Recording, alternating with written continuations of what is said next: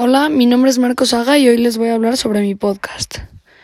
El podcast, el podcast se trata sobre Yom HaZikaron. Yom HaZikaron es un día para recordar todos los judíos perdidos durante la guerra de Israel, todos los soldados que perdimos, todos los que sufrieron y todos los que se les fue una mano, un pie, una oreja, cualquier cosa del cuerpo van ahí.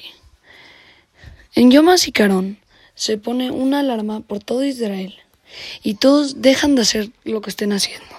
Estén manejando, se frenan todos en la calle, se paran y empiezan a, a callarse y es un minuto de silencio. Después de eso, se hace una celebración para festejar que seguimos aquí, que a pesar después de lo que todos los países que no nos quieren, todos los antisemitas que no, que no han podido derrotarnos, a pesar de todo eso, seguimos aquí. Por eso se hace ese festejo. Y también rezamos para que no vuelva a pasar ningún conflicto, ninguna guerra más. Israel no ataca, solo defiende, porque no tiene necesidad. Ojalá y Dios nos escuche y que no vuelva a haber una guerra. Eso es lo que es en Yom HaZikaron.